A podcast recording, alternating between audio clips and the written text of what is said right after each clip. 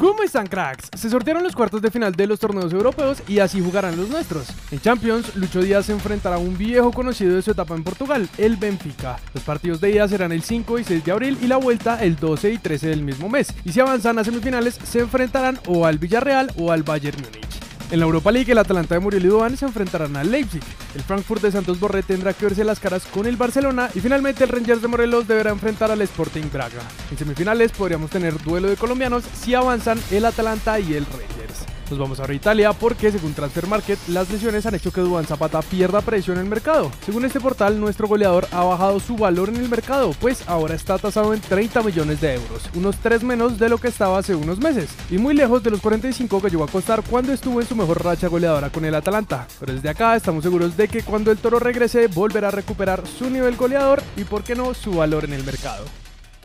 Pasamos con nuestra selección porque Álvaro Montero sería de los primeros de los convocados en reportarse a la concentración y por eso habló con el bar de Caracol sobre las ganas que tiene de clasificar al Mundial. Nosotros tenemos plena capacidad y yo tengo pleno conocimiento de que nos va a ir bien. Hace como dos años le dije una frase a mi círculo de amigos. Les dije que vamos a clasificar al Mundial el día de mi cumpleaños. Tengo la convicción de que nos va a ir bien. Tenemos a grandes jugadores que están pasando por un buen momento. Se están haciendo las cosas bien, más allá de que no se ha avanzado de la manera que todos quisiéramos. Eso es competencia competitiva y esfuerzo. Siguiendo con el tema de la Sele, pasamos a Argentina porque Álvaro Martínez, papá del Divo Martínez, habló con el programa ¿Cómo te va? sobre la calentura de su hijo contra los jugadores de nuestra selección. Emi estaba muy enojado con los colombianos porque ellos le habían bailado a Muslera, quien es muy amigo. Por eso les dijo, a mí no me van a bailar. Sin embargo, Alberto dijo que también tiene muchos amigos de nuestro país y que además Da Vinci fue a su matrimonio para demostrar que estas son cosas que se quedan en la cancha. En cuanto a los equipos de nuestro país, ayer les contamos sobre el pisotón de Juan Carlos Osorio a un jugador del Medellín, lo que ha dado de qué hablar en todos los medios, y uno de los que respondió en redes sociales fue Andrés Cadavid, capitán del DIM, que tanto en un live de Felipe Pardo como en sus historias dijo ¿Y por qué no me pisa a mí? ¿Y por qué pisa Cachi y no me...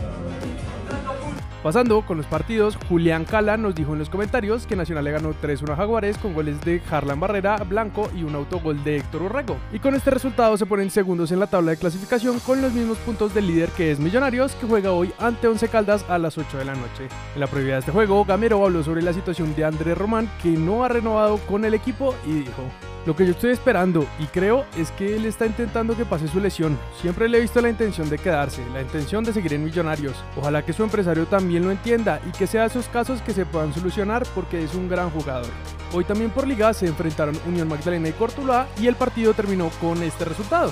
En cuanto a Sudamericana, Junior le pasó por encima la equidad gracias a los goles de Borja González y Jesús Cabrera de penal. Sin embargo, lo que más se cuenta de este partido es que el goleador del Junior y en nuestra Sele salió del campo lesionado, lo que prende las alarmas para eliminatorias. Aunque eso sí, hay medios que aseguran que no podrá jugar ante Bolivia, pero otros que afirman que él está bien y que llegará sin problemas a la doble fecha eliminatoria. Así que por ahora tendremos que esperar un par de días para ver cómo avanza la situación de nuestro delantero.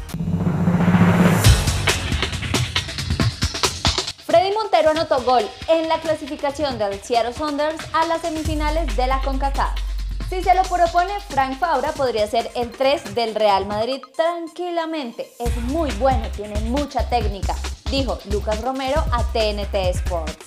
El Tigre Falcao no se ha recuperado de la lesión y se perderá el partido frente al Atlético de Madrid. No estamos ni relajadas ni confiadas. Sabemos que podemos ganarlo, dijo Cristina Mota sobre nuestra selección femenina sub-17 en el suramericano. Quintero arrancaría el clásico en la banca por decisión de su técnico Gallardo. Cracks, eso es todo por las noticias de hoy, así que pasamos con el comentario destacado que lo hizo Somos Imagine y dijo Debemos aprovechar el gran momento de Lucho y armar un equipo que le ayude a destacar y a ser peligroso contra Bolivia y Venezuela. Ojalá se nos dé el milagro. Y bueno, desde acá yo creo que todos esperamos que se nos dé el milagro y podamos avanzar eh, para llegar a la Copa del Mundo, aunque pues la verdad está complicado.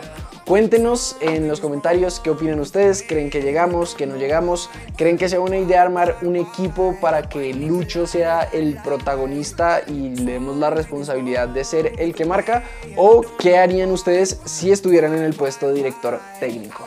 Por ahora entonces no es más, recuerden suscribirse, activar notificaciones, seguirnos en todas nuestras redes sociales, que ojo que estamos a punto de lanzar el sorteo de la camiseta del DIM y luego el sorteo de la camiseta del Junior.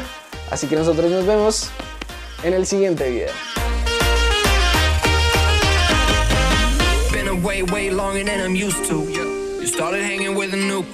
Talking to my friends like that's something that I'm used to. I never cashed out, I just wanted him to lose you.